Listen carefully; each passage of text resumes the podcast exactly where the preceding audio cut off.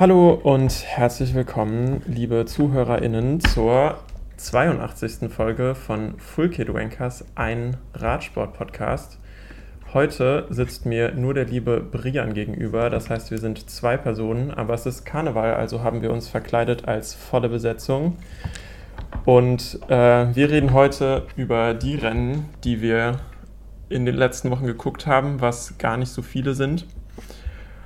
Und wir haben beim Reden vor der Folge festgestellt, dass unsere Überschneidungen sich auf einige Age de Rennen belaufen, über die wir dann heute wahrscheinlich reden können. Und deswegen haben wir einfach das als Folgenthema ausgesucht, wo ich schon mal wieder mit dabei bin.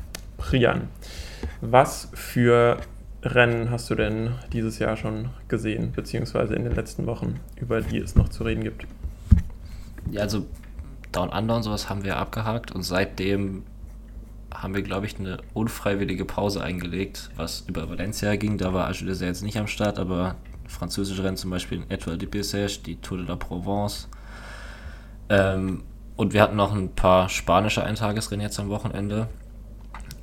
Und da hast du dich vor allem drüber gefreut, weil er das ja relativ stark abgeliefert hat. Deshalb haben wir das jetzt zum Anlass genommen, vielleicht mehr über Arsch sehr zu reden als in der bisherigen Podcast-Zeit sonst.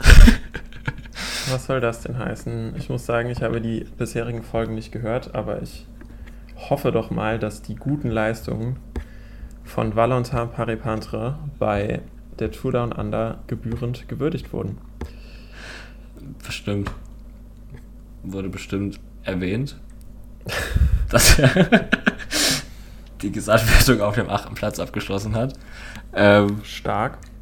Ich ja, glaube, jetzt okay. schon mehr äh, UCI-Punkte als die gesamte letzte Saison Ende Januar. Er hat damit auf jeden Fall die meisten UCI-Punkte bisher eingefahren von einem Ergebnis. Also das ist mehr wert als der Ben O'Connor-Sieg. Das ist doch Quatsch, oder?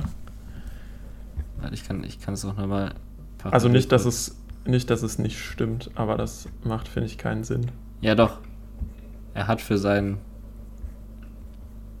achten GC-Platz hat er 90 Punkte bekommen und äh, der Sieg bei der Musias bringt laut PCS 75. Okay. Wow. Außer das sind nur die PCS-Punkte und nicht die UCI-Punkte, weil das könnte natürlich auch sein. Ah, ich glaube, die unterscheiden sich aber nochmal. Also es kann schon ja. sein, dass äh, dass es da nochmal einen Unterschied gibt. Aber soll ja, glaube ich, auch so sein, dass bei den UCI-Punkten die äh, Gesamtklassements ein bisschen. Ja. es sind genau gleich viele von den UCI-Punkten, beides 125. Okay. Damit kann man noch leben. Ähm, ja, wo wollen wir, wo wollen wir einsteigen? Wie gesagt, ich bin nicht ganz sicher, über welche Rennen ihr schon gesprochen habt. Ich würde sagen, wir fangen an mit dem besten Ergebnis von Age de Ser bisher, mit der Ueta Murcia von letzten Samstag. Der erste ja. Sieg und damit Unfassbar. eins von drei. Zu dem Zeitpunkt Virtu Teams, glaube ich, dass er noch keinen Sieg hatte, war Age de Ser. Sie haben es geschafft, nicht das letzte Team zu sein, das noch einen Sieg gebraucht hat. Ähm, weil Jumbo ja. Visma erst am nächsten Tag gewonnen hat und Kofidis bisher immer noch wartet, oder? Ich wüsste nicht, dass Kofidis in der Zwischenzeit was, äh, was gewonnen hat. Aber Jumbo Wismar zu schlagen in dieser Wertung ist natürlich auch auf jeden Fall schon mal eine erste Hausnummer. Ich denke, bei den Monumenten müssen sie sich auch warm anziehen. Ähm ja, ich war tatsächlich überrascht, als ich die Statistik gehört habe, weil ich bin das gewohnt aus den letzten Jahren, dass Agile sehr immer das letzte World Tour Team ist oder eins der letzten, die, Astana. die den ersten Saisonsieg holen. Ähm, aber dieses Jahr kam es mir überhaupt nicht so vor, als ob sie irgendwie schlecht in die Saison gestartet sind. Ähm, aber natürlich haben sie äh, bis zu diesem Samstag halt noch nie ganz gewonnen, sondern sie hatten ein paar zweite Plätze. Ich glaube sogar äh, bei Marseillaise waren sie noch, glaube ich, Zweiter und Vierter. Also gefühlt immer sehr weit vorne mit dabei, auch anders als in den letzten Jahren. Und ähm, genau, wie du schon gespoilert hast. Diesen Samstag hat es äh, zu einem Sieg gereicht und zwar bei der äh, Mosia-Rundfahrt. Das ist, ähm, ich weiß nicht, das ist, glaube ich, ein Rennen, was ich auch vorher noch nie mir angeguckt habe. Ist tatsächlich das Heimatrennen von Alejandro Alverde immer gewesen, dass er irgendwie fünfmal schon gewonnen hat. Teilweise auch im Sprint gegen Luis Leon Sanchez, daran erinnere ich mich noch. Also ich glaube, es war aber noch selten so früh zum Saisonstart. Es ist erst vor ein, zwei Jahren dahin gewandert und davor war das irgendwie später in der Saison, wenn ich mich richtig erinnere. Ja, ich habe das Gefühl, ich kenne das Profil von Pro Cycling Manager oder so. Also irgendwie der, der Name und das Profil kam mir bekannt vor, aber genau, äh, ich konnte mich irgendwie nicht daran erinnern, dass ich mir das Rennen schon mal angeguckt habe, was vielleicht auch daran liegt, dass, äh, dass Agile Dessert das in den letzten Jahren nicht gefahren ist. Und ich habe immer eine recht selektive äh, Auswahl an Rennen, die ich mir angucke. Und voll oft sind, ja, fallen dann halt die, wo, wo sie nicht dabei sind, hinten runter. Ja, wir können mal kurz, und, sollen wir kurz darauf eingehen, wie, wie es entstanden ist. Äh, ja, ja, Also wir hatten die Ausreißergruppe des Tages waren neun Fahrer, da war schon einer von Agile sehr drin mit Paul Lapera. Ähm, die wurden dann im einzigen wirklich großen Anstieg des Tages eingeholt. Der war in der Mitte eigentlich, so ziemlich genau vom Streckenprofil. Und da haben sich aus dem Feld so die besten Kletterer mit abgesetzt, wo Ben O'Connor dabei war, da war Prodom war dabei von Dessert auch.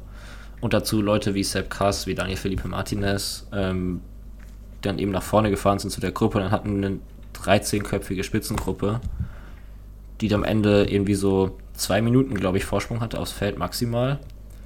Ähm, der ist aber nie wirklich viel größer geworden der Spitze haben sie irgendwann angefangen, nicht mehr richtig miteinander zu arbeiten. Dann haben Tim Valens und Ben O'Connor attackiert. Man hat es in der Übertragung nur so von weit weg gesehen, dass auf einmal zwei Fahrer weggefahren sind. Man hat nicht richtig erkannt zuerst, wer das ist, aber es waren. Ich weiß nicht, hast du gesehen, wer von den beiden die Attacke gestartet hat? Ich habe äh, es tatsächlich nicht gesehen okay. äh, zu dem Moment. Ich meine, mit Valens ist auch irgendwie zu rechnen, weil ist ja nicht äh, einer dieser Fahrer, die jedes Jahr im Februar ja. komplett alles abrasieren. Von daher, als ich die Zusammensetzung dann gesehen habe im, äh, im Live-Ticker, dachte ich mir auch so, hm, ist ein flaches Finale, weiß ich nicht, ob das was wird. Ähm, aber genau, die sind dann erstmal zu zweit vorne weggefahren und haben sich dann auch äh, ja, einen Abstand rausgefahren. Und ich bin dann, glaube ich, eingestiegen, kurz bevor sie an diesem äh, an diesem letzten Anstieg rausgekommen sind. Age Dessert hatte aber, wenn ich das richtig verstanden habe, vorher auch schon die äh, Überlegenheit in dieser Gruppe. Also die ja. waren mit drei Leuten drin und wie du ja gesagt hast, die Gruppe war nicht riesig. Also ist so eine dieser Situationen, wo man am Ende auf jeden Fall sagen würde, ja komm, da habt ihr nichts draus gemacht. Aber sie haben ja tatsächlich was draus gemacht. Was ist denn am letzten Anstieg passiert? Ja, also auf dem Papier ist O'Connor natürlich der bessere Kletterer als Tim Wellens und das hat sich dann im Anstieg auch sehr schnell, sehr deutlich gezeigt, weil O'Connor ist eigentlich einfach nur seine Führung nach vorne gefahren, hat dann gesehen, wie bei Wellens wirklich die Beine komplett aufgeplatzt sind, ist dann, hat dann das Tempo, ich weiß gar nicht, ob es eine richtige Attacke war, aber er ist halt ein, hat das Tempo ein bisschen verschärft und ist dann einfach Meter um Meter weggezogen. Und Tim Wellens hatte eigentlich wirklich keine Chance mehr, da im Anstieg dran zu bleiben, hat dann bis zur Kuppe der Anstieg war irgendwie so vier Kilometer lang ungefähr. Hat er 35 Sekunden verloren gehabt und hatte keine Chance mehr, das auf dem letzten Flachstück nochmal aufzuholen. Der hat dann auch nochmal eine halbe Minute oder sowas dazu verloren. Und die größte Gefahr für Ben O'Connor war dann tatsächlich Jan Tratnik, der aus dem Feld kann man es nicht mehr wirklich nennen, weil das war auch nur noch so eine 30, 40 Fahrergruppe, aber die erste größere Verfolgergruppe dahinter, aus der hat er sich eben an diesem letzten Anstieg abgesetzt nach einer Attacke von Kwiatkowski konnten sowohl Kwiatkowski und Higita nicht mehr mit ihm mitfahren, was auch krass war in so einem Anstieg, dass Jan Tratten da die beiden abstellt. Ähm, aber dem haben dann auch die Zeitfahrqualitäten auf dem letzten Flachstück nichts mehr gebracht. Er hatte auch fast nichts mehr aufgeholt zu Ben O'Connor. Ich glaube, Ben O'Connor hatte auf der Gruppe über, knapp über eine Minute und im Ziel immer noch eine Minute. Von daher hat er auch da irgendwie komischerweise, weil ich hätte erwartet, dass er auf dem Flachstück auf Tratnik vor allem mehr Zeit verliert, aber er hat es ins Ziel gebracht und wirklich sehr dominant dann auch gewonnen am Ende. Ja, ich habe tatsächlich auch, also ich hatte ähm, zu dem Zeitpunkt habe ich es dann live geguckt und ich hatte in meinem Kopf auch ziemlich viel Angst, dass er das nochmal irgendwie herschenkt, weil, äh, keine Ahnung, ich hatte auch im Gefühl, dass Tratnik sehr viel schneller sein sollte in diesem Flachstück, aber jetzt, wo ich drüber nachdenke, ist eigentlich die Frage, warum er da so viel schneller sein soll, weil zumindest jetzt in den letzten zwei Jahren hat O'Connor, glaube ich, auch einige starke Zeitfahrergebnisse und natürlich ist er auch wahrscheinlich schon äh, ein bisschen platter gewesen zu dem Zeitpunkt, weil er ja die ganze Zeit mit Valens von vorne gefahren ist. Ähm, aber Tratnik hat ja dann an diesem Berg auch, ist er auch am Limit gefahren. Und ähm, genau, Valens sah richtig fertig aus. Ich glaube, ich hatte dir in dem Moment auch noch geschrieben, so, ich weiß nicht, ob sie es schaffen. Oh, Moment, sie haben Valens eingeblendet. Ja, sie schaffen es. äh, er schafft es. Genau, und als dann Tratnik von hinten rangefahren ist und die hinten noch eine Zweiergruppe wurden, dann will man nicht den anderen ins Ziel fahren. Ähm, das kennt man ja auch schon, dass dann halt die Spielchen losgehen und dann hat es äh, O'Connor tatsächlich äh, bei seinem ersten und bisher auch einzigen äh, Saisonrennen solo ins Ziel gefahren, muss ich sagen, fand ich äh, ziemlich gut. Und das er als erster Sieg seit fast zwei Jahren bei O'Connor, weil das letzte Mal hat er gewonnen 2022 im April die Tour de Jura in der Coupe oh, ja, de France-Serie. Ähm, also das ist jetzt auch nicht, also ich meine, O'Connor ist jetzt auch nicht dafür bekannt, dass er viele Rennen gewinnt, weil er einfach keinen guten Sprint hat und dann wird es immer schwer. Haben wir ja. zum Beispiel bei der Tour letztes Jahr gesehen. Aber dass er so jetzt in die Saison startet, hätte ich auch nicht unbedingt mit gerechnet, weil der Giro ja eigentlich sein Saisonziel ist und ich bisher im Gefühl hatte, dass er vor allem sich auf Saisonziele ganz gut konzentrieren kann und zum Saisonstart nie hm. so richtig stark reingestartet ist. Ja, das stimmt. Ich glaube, letztes Jahr hatte, äh, ist er ja in Australien dabei gewesen. Und ich gehe mal davon aus, dass er da auch ähm, schon Ambitionen hatte, vielleicht was zu gewinnen äh, bei seinem Heimrennen. Ähm, genau, aber wie, wie du es schon sagst, also aus den letzten Jahren hat man nicht das Gefühl, dass er, dass er ein guter Kapitän für die Nebenschauplätze der Saison ist. Er war ja auch bei, bei Tirreno, waren, meine ich, er und Gall beide wirklich nicht gut. Äh, letztes Jahr Katalonien auch wieder nicht so gut. Ähm, und dann nur bei der Dauphiné und halt bei der Tour mit Abstrichen. Ja, das war ähm, 2022 war diese eine große Ausnahme, wo er das ganze Jahr über bei den ganzen heimlichen Rundfahrten vorne reingefahren ist, aber sonst haben wir das von ihm selten gesehen, dass er wirklich über das Jahr hinweg so konstant abgeliefert hat. Und selbst in Australien letztes ja, Jahr war er, glaube ich, nur Sechster in der Gesamtwertung am Ende. Was bei mhm. dem Fahrerfeld auch ja, aber, nicht so krass war.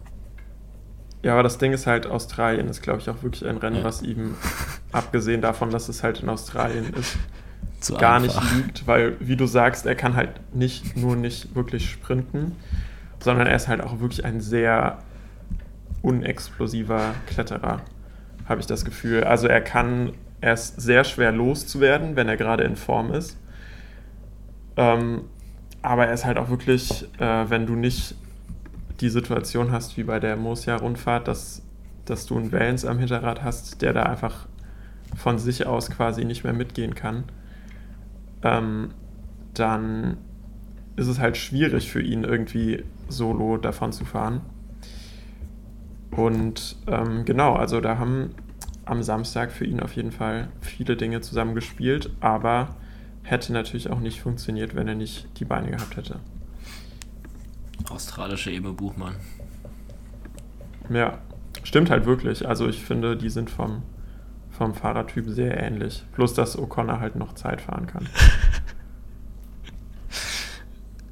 äh, wir können weitermachen mit zwei anderen Namen, oder? Die uns jetzt zum Saisonstart vielleicht ganz positiv aufgefallen sind und Ja. jeweils auch bei den beiden Rundfahrten dabei waren, die in Frankreich stattgefunden haben. Es waren Alex Baudin und Pierre Gauthier. Wen willst du zuerst? Ich muss sagen, ich glaube, ich habe von beiden äh, bis auf Cotera bei der Provence-Rundfahrt äh, keine Rennen live gesehen. Von daher können wir vielleicht einfach äh, ein bisschen, äh, ja, ohne auf die spezifischen Rennen jetzt einzugehen, darüber sprechen. Äh, Baudin war ja letztes Jahr suspendiert Ja. wegen äh, dieser Tramadol-Geschichte beim Giro d'Italia. Ähm, wo ich mir immer noch nicht so 100% eine Meinung zugebildet habe. Also ist jetzt Tramadol stärkert oder stärkt das die Leistung? Also ist das, warum genau ist das, äh, war das jetzt jahrelang nicht auf der Dopingliste, ist es jetzt, also ist es eher, weil man es halt nicht machen soll, ist das ungesund oder ist das jetzt, Ich glaube, das ist, weil es halt ein Schmerzmittel ist, mit dem du äh, die Leistung vielleicht in gewissen Weise steigern kannst. Deshalb war es bei der UCI aber gar nicht vom Sinn her verboten, sondern sie haben es verboten, weil man dann Konzentrationsprobleme hat während dem Rennen auch. Weil man eben unter Mhm. diesem Schmerzmitteleinfluss steht.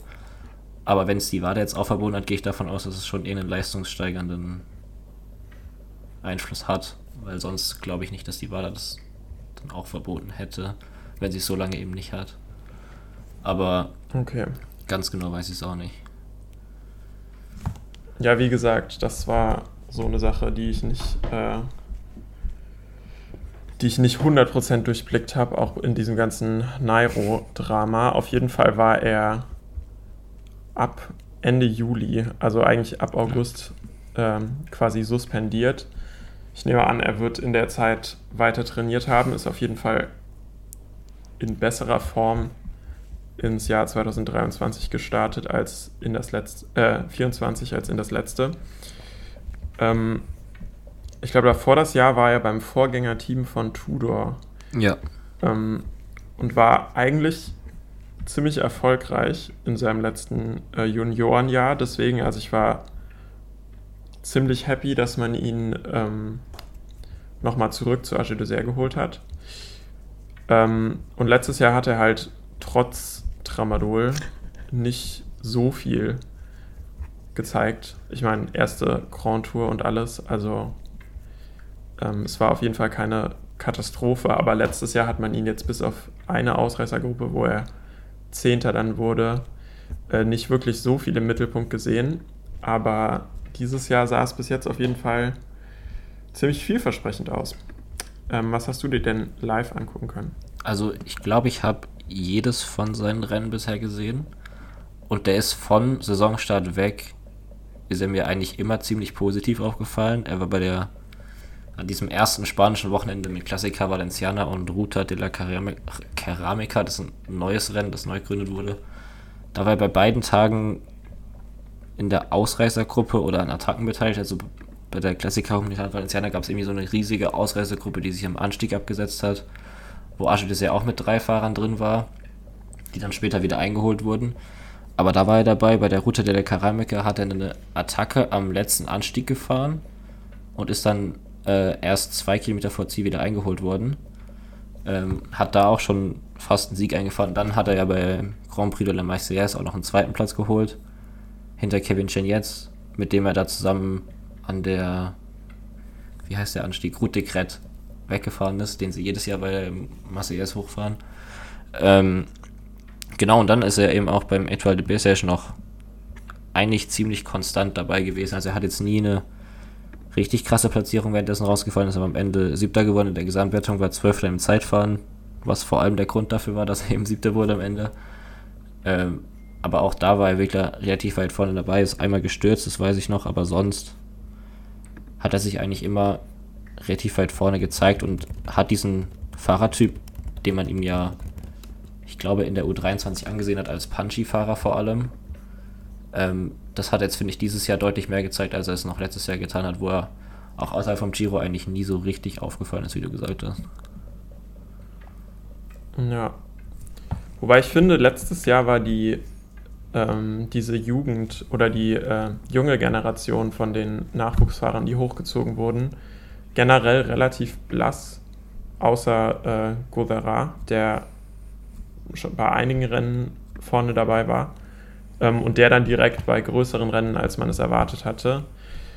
Ähm, aber die ganzen anderen hier auch Tranchant, Retaillot, Baudin hatten wirklich wenige ähm, hohe Ergebnisse. Ähm, genau, und das hat sich diesen Frühjahr schon, äh, dieses Frühjahr schon äh, sehr geändert, bei einigen von denen.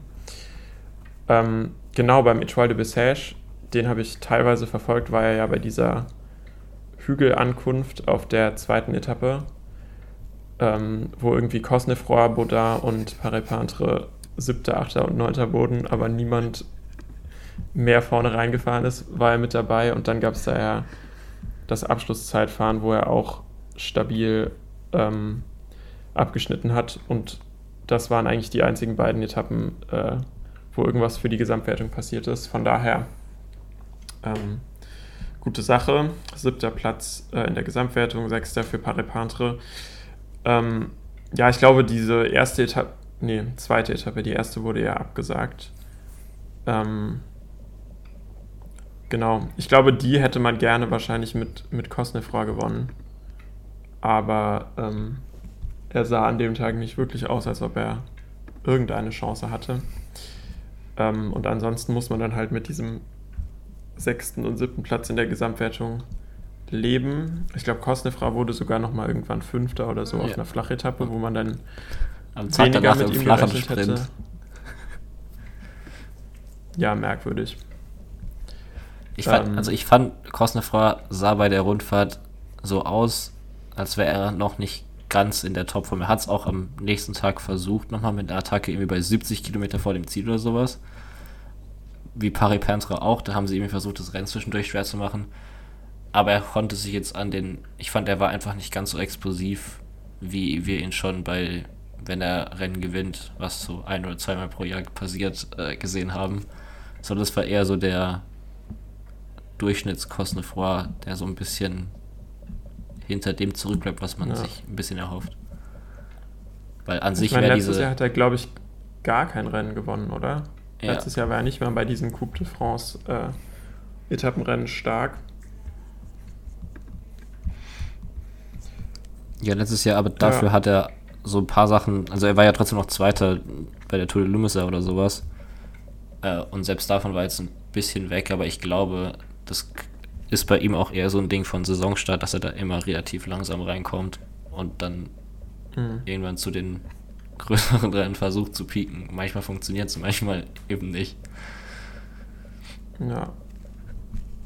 Ich meine aber tatsächlich, äh, wenn die ganzen Nicht-Kapitäne in Anführungszeichen ähm, weiter so abliefern, wie sie das gerade im Februar machen, dann ist man halt auch wirklich nicht mehr so krass auf die ähm, also auf die großen Stars, sage ich mal, des Teams angewiesen. Also wenn Baudard, Tranchant, äh, Godara in der Form bleiben, dann können die auf jeden Fall äh, ein, zwei Coupe de France Rennen abschießen. Und wenn dann Gall und äh, O'Connor sieht, sieht ja so aus, dass er in Form ist, ähm, sind sie auch bei Grand Tours konkurrenzfähig. Also ich finde, das macht auf jeden Fall Hoffnung für den Rest der Saison. Ähm, wie gesagt, ich habe es nicht alles gesehen, aber Godara war ja auch schon bei ähm, der Ruta de la Ceramica, Zweiter in so einem äh, Berghochsprint hinter Michael Matthews. Was ich tatsächlich auch nicht wusste, dass das zu seinem Profil gehört. Ich hatte ihn, glaube ich, letztes Jahr ähm, nur bei so flachen Sprints oder so klassikerartigen Rennen vorne gesehen. Ähm, Genau, und dass er das auch kann, finde ich schon auch sehr vielversprechend. Also der ist ja wirklich auch erst ähm, sogar gerade 21 geworden ähm, und ist schon bei vielen Rennen super weit vorne mit dabei. Ähm, ich glaube, der kann auf oder der wird auf jeden Fall dieses Jahr irgendwas gewinnen. Ja, also so ein Coupe de France Rennen ist da auf jeden Fall drin, wenn Lorenz Piffy und so Rennen, solche Rennen gewinnen können, dann sollte das Goffera eigentlich auch schaffen. Da will ich auf jeden Fall zustimmen. Ich bin mir nur nicht ganz sicher, ob er, weißt du, ob er eingeplant ist als Anfahrer für Sam Bennett oder ob das jetzt bei der Provence einfach nur Zufall in dem Sinne war, dass sie es mal ausprobieren wollten und sich noch gar nicht ganz sicher sind, wer da Anfahrer machen soll, weil so einen speziellen Leadout-Fahrer für Sam Bennett haben sie ja nicht wirklich. Ja, ich könnte, weiß es nicht, ich kann mir schon vorstellen, dass er wahrscheinlich bei, äh, Moment, wir können mal gucken, wie, ich glaube, sie haben die Startliste für die UAE-Tour schon. Also da steht er nicht ich drauf. Ich glaube, da ist er da ist er zum Beispiel nicht dabei. Aber ich kann mir schon vorstellen, dass das vielleicht äh, auch der Pollefleet macht oder ich glaube, Olli Nasen hatte, glaube ich, in, in diesem Instagram-Reel, die äh, das alle Fahrer gemacht haben zum Anfang der Saison, stand auch drin, dass er irgendwie im Sprintzug, äh, im Sprintzug drin sein soll. Ja, ich glaube es eigentlich nicht. Also wenn, gerade auch wenn Sam Bennett dafür eingeplant ist, dass er die Tour fährt, glaube ich nicht, dass man den 21-jährigen Gouvera da mitnimmt. Ich glaube, der wird so ein bisschen so, eine, so ein Delhi-Programm fahren mit so kleinen französischen Eintagesrennen und wird da auf Sieg fahren dürfen, auch weil die Punkte einfach wichtig sind. Ja, und dann, wie du gesagt hast, dann würde ich ihm auf jeden Fall das zutrauen. Ich meine, der ist ja auch bei Marseillaise noch Vierter geworden, was ein im Finale schweres Rennen ist. Deshalb dürfte er bei diesen ganzen Coupe de France, welligen Hügelrennen da eigentlich immer eine Chance haben, in so einem reduzierten Bunch-Sprint eine Etappe oder ein Rennen abzuschießen. Auch diese ganzen französischen einwöchigen bestehen ja aus mehr oder weniger nur solchen mhm. Etappen. Und da ist jetzt auch nie die größte Konkurrenz da, deshalb würde ich auf jeden Fall denken, dass er da seine ersten Profisiege oder mindestens einen einfahren kann diese Saison. Ja, das Ding ist halt, ich fürchte fast, dass er wahrscheinlich sogar der beste Fahrer für die Kopfsteinpflasterrennen wäre von Age de Zumindest für die etwas weniger anspruchsvollen. Aber ich meine, wenn er bei Marseillaise am Ende in dieser Gruppe drin ist, dann glaube ich auch, dass er da wahrscheinlich bessere Beine hat, um dran zu bleiben, als zum Beispiel De Wolf oder Nasen in den letzten Jahren. Der Wolf ist ja auch verletzt, der kann ja gar nicht mitfahren. Oh, stimmt. Der hatte irgendwas, ne? Ja. Also die Klassikerabteilung bei Arge de ist, äh, nachdem sie ein Klassikerteam sein wollten in den letzten drei Jahren auf jeden Fall extrem zusammengeschrumpft. Ich glaube, die besteht aktuell aus Olli Nassen und Edwald Borsonhagen. De Wolf. Oh, stimmt, den gibt es ja auch noch. De Pestel wahrscheinlich. Ja. Und keine Ahnung, ist Amirai für Nee, ist keine Klassiker gefahren, oder? Ich glaube nicht. Bei FDJ. Hm, nee, ist Katalonien und Baskenland. Und Tirreno. genau das Programm, was man fährt, Programm wenn man dafür. nicht Klassiker fahren will. Ja, aber komisches Programm irgendwie. Naja. Ähm, ja, das ist tatsächlich noch äh, was, was ihnen durch die Lappen gegangen ist dieses Jahr.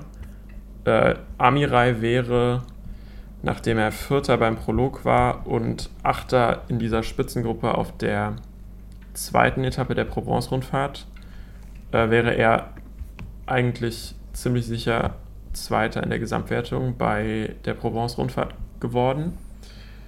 Ähm, was er dann nicht gemacht hat, nachdem er äh, bei der dritten Etappe aussteigen musste. Ähm, aber die Provence-Rundfahrt war trotzdem nicht ganz unerfolgreich für Age de Also ähm, erstens mal beim Prolog, ich glaube, ja, fünf Leute in der Top 12 auf diesen neuen Van Reisel Zeitfahrbikes. Ich würde sagen, das Material scheint sehr gut zu sein. Von dem, was man auch von den, äh, von den Fahrern so hört auf Social Media, sind sie, glaube ich, alle sehr zufrieden damit. Und ich meine, das Ergebnis hätte ich mir letztes Jahr nicht vorstellen können. Und sie waren ja auch beim Etoile de Bézés Zeitfahren schon auch mit zwei oder drei Leuten relativ weit vorne drin. In den Top 15. Mhm. Wo ich jetzt von dem Fahrermaterial her auch nicht unbedingt davon ausgegangen wäre, dass Sander de Paste, Alex Baudin und Aurelien Paré-Pentra alle drei in den Top 15 dort landen. Weil da auch noch ein paar stärkere ja, Zeitfahrer drin waren als jetzt bei der Tour de la Provence, wo man dazu sagen muss, das Starterfeld war da jetzt auch nicht überragend geil. Aber dass sie dann mhm. mit fünf Leuten da auf so einem kurzen Ding auch, wo ich nicht, ich bin mir nicht ganz sicher, wie viel Einfluss da die Räder schon genommen haben, aber dadurch, dass es eben so viele sind, glaube ich schon, dass es ein Grund dafür ist. Und wir sehen es jetzt, glaube ich, zum ersten Mal so richtig bei der UAE Tour vielleicht, weil es da auch nochmal ein Zeitfahren gibt was dann ja auch wirklich komplett flach und äh, ist und muss auf Aerodynamik und sowas auch ankommen wird. Und da ist dann Bruno Amery auch dabei und ich kann mir vorstellen, dass das vielleicht auch nochmal ein Indikator dafür ist, ob diese, wie gut diese Räder da sein könnten. Ja. Nee, und ich meine, das sind halt alles auch äh, von den Leuten, die dann vorne gelandet sind, das sind alles schon eher die, die schnelleren, also die sprintstärkeren aber das heißt halt wirklich nichts, weil Age Dessert wirklich nicht für ihre sprintstarken Fahrer bekannt ist. Also ich meine, da haben sich auch äh, Benji und äh, Lantern Rouge im Podcast drüber lustig gemacht, dass Age Dessert niemanden im Team hat, der 1000 Watt treten kann.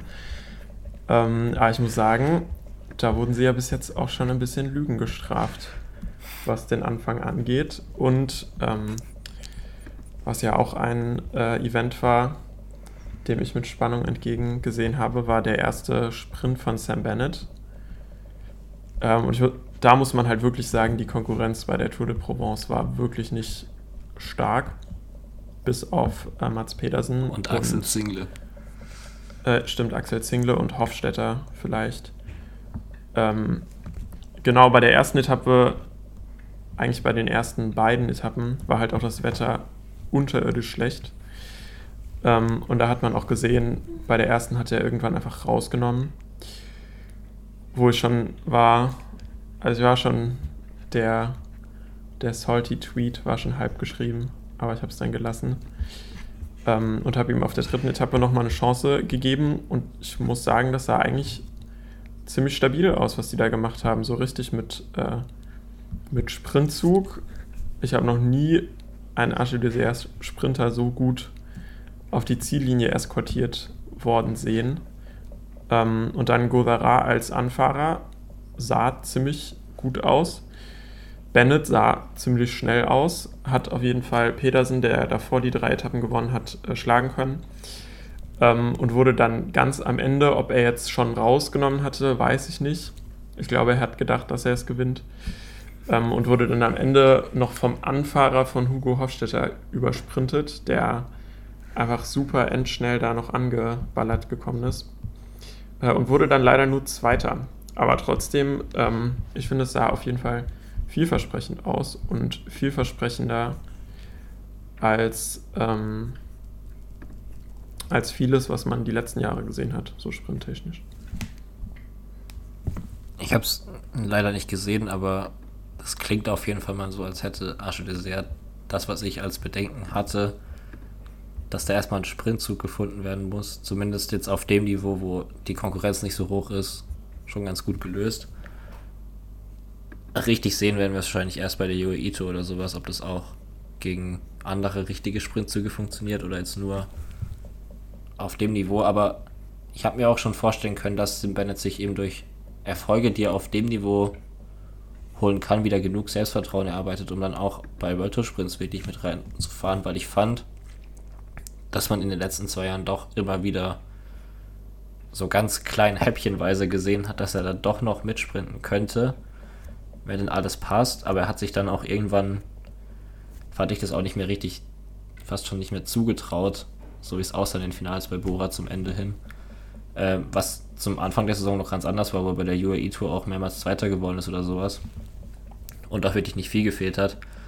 Aber das hat dann mit im Laufe der Saison immer weiter abgenommen, bis er dann bei der Tour dann nicht mehr mitgenommen wurde. Und dann war es irgendwie komplett vorbei. Aber ich glaube, dass ihm der Teamwechsel da tatsächlich helfen kann, auch wenn bei Agile jetzt natürlich die Sprint-Expertise nahezu nicht vorhanden ist, weil ich weiß nicht, wann sie das letzte Mal einen richtigen Sprinter so hatten, wie es Sam Bennett ist. Und sonst haben sie immer nur diese ganzen sprintstarken Leute wie Gondor oder sowas, die aber halt Vierter werden. Oder Andrea Verdramme. Wenn's ja, und auch nur bei so Katalonien-Rundfahrt oder Roma und die Etappen bei World Tour Rennen, wo einfach keine anderen Sprinter anwesend sind. Ähm, ja, ich glaube, UAE Tour wird ganz spannend zu sehen, weil da war man ja in den letzten Jahren auch so Team, was, weiß ich nicht, auf einer Flachetappe La Pera in die zum Verlieren verdammte Ausreißergruppe geschickt hat, einfach weil man überhaupt keine Sprintoption überhaupt dabei hatte. Und ich weiß es tatsächlich nicht, ist UAE Tour ein guter Ort, um, um wieder ins Sprinten reinzukommen oder ein schlechter Ort? Weil es ist ja eigentlich, ist es ja der Sprinter-Sandkasten, wo du einfach Unmengen an Platz hast, weil die über diese Autobahnen brettern. Es ist so untechnisch, wie es nur geht, von den Anfahrten und von Kurven oder sonstigem. Ähm, ja, denkst du, das ist ein guter Ort, um das, um das zu üben quasi? Oder, oder denkst du, die kleinen Rennen wären erstmal besser für ihn? Ich glaube, dadurch, dass sehr wirklich gar keine Erfahrungen hat, so richtig im Sprint anfahren, ist es vielleicht gar nicht so schlecht, das mal auf so einem Terrain zu üben. Das Problem ist bloß, dass die Konkurrenz halt krass gut sein wird, weil eben die anderen Top-Sprinter auch alle ihre Züge da dabei haben. Und vielleicht wäre es mhm. praktischer gewesen, das bei so einer Saudi-Tour oder Tour of Oman zum ersten Mal zu machen, obwohl beim Oman jetzt halt auch keine Flachetappen gibt. Aber irgendwie die Saudi-Tour oder sowas zu benutzen, wo noch nicht alle Virtual Teams dabei sind mit den großen Sprintzügen. Weil ich weiß nicht, ja, ob man vielleicht in so einem Finale dann auch in so eine Waschmaschine reinkommt und dann ist die Positionierung, die bei Arche noch nie optimal war, da vielleicht noch mal ein mhm. größeres Problem. Aber um ja. so eine Form zu testen für Bennett, finde ich, glaube ich, ist das ziemlich ideal. Weil da sieht man dann schon, wo er im Vergleich zu den anderen Tauschspielern noch steht. Weil irgendwann wird er vielleicht doch mal in der guten Position so in einen Sprint reingehen und dann hat man da eigentlich einen sehr guten Vergleich immer schon am Anfang der Saison. Und es war ja jetzt auch nie so, dass ja. die Sprinter, die bei der UAE Tour gut waren, dann im Rest der Saison nicht mehr, sondern es hat eigentlich schon immer so ein gutes Indiz dafür gegeben, was dann im Rest passiert. Ja, und ich meine, man muss halt auch sagen, bei der UAE Tour, wie viele Etappen gibt es? Sieben. Ja, hat man halt schon so vier, fünf Versuche, wo man das einfach jedes Mal probieren kann. Die Etappen sind eigentlich identisch. So, und es juckt halt auch keinen, wenn du ein oder zwei Tage 24. wirst, weil es ist halt auch die UAE-Tour. Also es ist jetzt prestigeträchtig wirklich zu vernachlässigen. Und das Gute ist halt, man hat nichts zu verlieren. In dem Sinne, dass das halt Etappen waren, wo man in den letzten Jahren überhaupt nicht anwesend war, quasi. Wo das waren Etappen, die waren prädestiniert für Social Media Posts, uh, the team finished safely in the bunch ähm, und es gibt halt sonst nichts zu sagen, weil nichts passiert ist und man nichts probiert hat. Genau. Ja, und ich glaube, dann bleibt fast renntechnisch nur noch das Rennen heute übrig. Das hast du auch nicht gesehen. Das ne? habe ich nicht gesehen. Da musst du kurz dann sagen, was beim siebten ja Monument passiert ist. Ähm, genau, das siebte Monument, Klassiker Jain. Vermutlich nicht richtig ausgesprochen. Ähm, ja, ich habe es sehr lange über Live-Ticker verfolgt. Ähm, ich meine mich zu erinnern, dass die Strecke gekürzt wurde, ja. weil starke also, Regenfälle diese Gravel-Abschnitte. Vor allem die Schottersektoren halt. wurden gekürzt. Ich glaube, es sollten ursprünglich 58 Kilometer Schotter sein, das waren am Ende 18. Ähm, okay. Von der Strecke an sich ist, glaube ich, nicht viel sonst rausgegangen, rausgeschnitten worden, sondern es waren 20 Kilometer weniger oder sowas insgesamt, aber dafür halt viel weniger Schotter, weil diese ganzen Straßen überflutet waren oder nicht mehr befahren werden konnten. Was wahrscheinlich das Rennen schon ein hm. bisschen verändert hat. Ja, das würde ich auch sagen. Ähm, es gab relativ also es gab einige Versuche, äh, eine Ausreißergruppe zu bilden. Äh, die, die sich dann am Ende abgesetzt hat, ähm, hatte unter anderem Euer Lascano, der letztes Jahr vor allem schon mehrfach durch seine starken Leistungen bei Eintagesrennen unter anderem aufgefallen ist. Äh, Nicolas Prodom von Age Desert, der ja auch schon viel in Ausreißergruppen unterwegs war, wo es aber auf jeden Fall noch äh, nie für den, für den großen Sieg gereicht hat. Igor Arrieta von äh, UAE Emirates, ein 21-jähriger Spanier, von dem ich vor heute noch nicht gehört habe, aber bei 21-jährigen Spaniern, die für das World Tour Team von UAE fahren, weiß man meistens, dass sie vermutlich besser sind als die meisten Fahrer, von denen man schon gehört hat. Er ist tatsächlich auch auf Mallorca schon extrem stark gewesen diese Saison. Also okay. ich, ich glaube, ich habe ich hab den Namen auch schon gesehen dieses Jahr, aber ich glaube, ich habe ihn noch nie in Action gesehen. Sah auf jeden Fall heute ziemlich vielversprechend aus. Ähm, genau, und diese Early-Ausreißergruppe ist auch ziemlich lange, hat die sich sehr gut gehalten. Also ich glaube, die hatte zwischenzeitlich bis zu so 5, 6 Minuten Abstand, ähm, wo man sich dann auch im Nachhinein fragen muss, warum gibt man Oya Lascano so viel Abstand bei einem Eintagesrennen.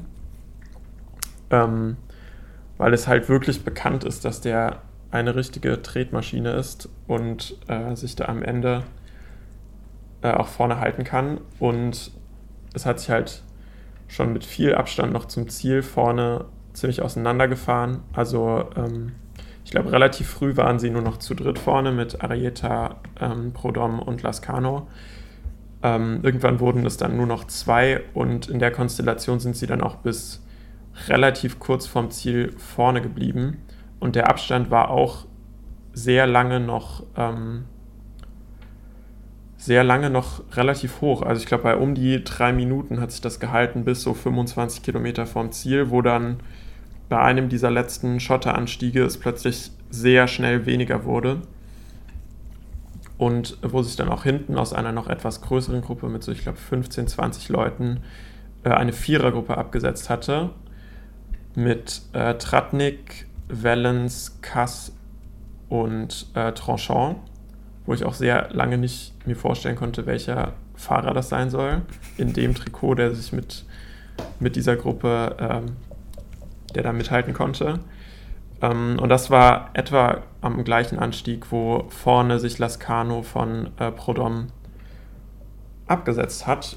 Und dann war es halt die Frage über diese letzten 10, 12 Kilometer, ob die Gruppe hinten eine etwa 40, 35 Sekunden große Lücke äh, nochmal nach zufahren kann, äh, nochmal nach vorne zufahren kann.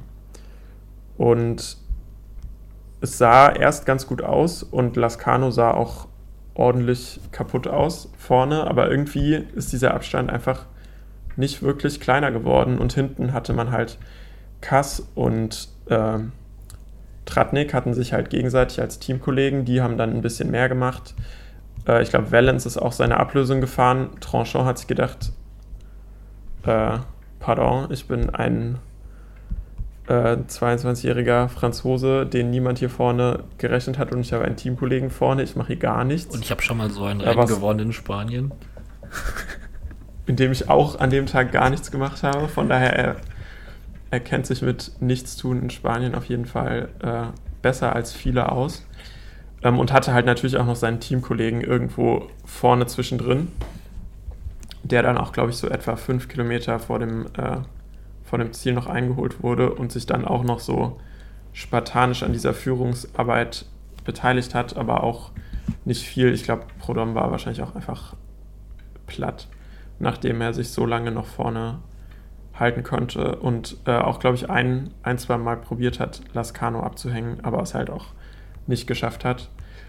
Ähm, genau, und dann hat Lascano ähm, das Ganze nach Hause gefahren mit ziemlich genau dem gleichen Abstand, den er auch 10 Kilometer vom Ziel hatte, nämlich ungefähr 30 Sekunden. Ähm, Tratnik und Valens sind auf die Zielgerade eingefahren und wurden auf den letzten Metern von Tranchant übersprintet, der halt vorher sich äh, ziemlich fein zurückgehalten hat.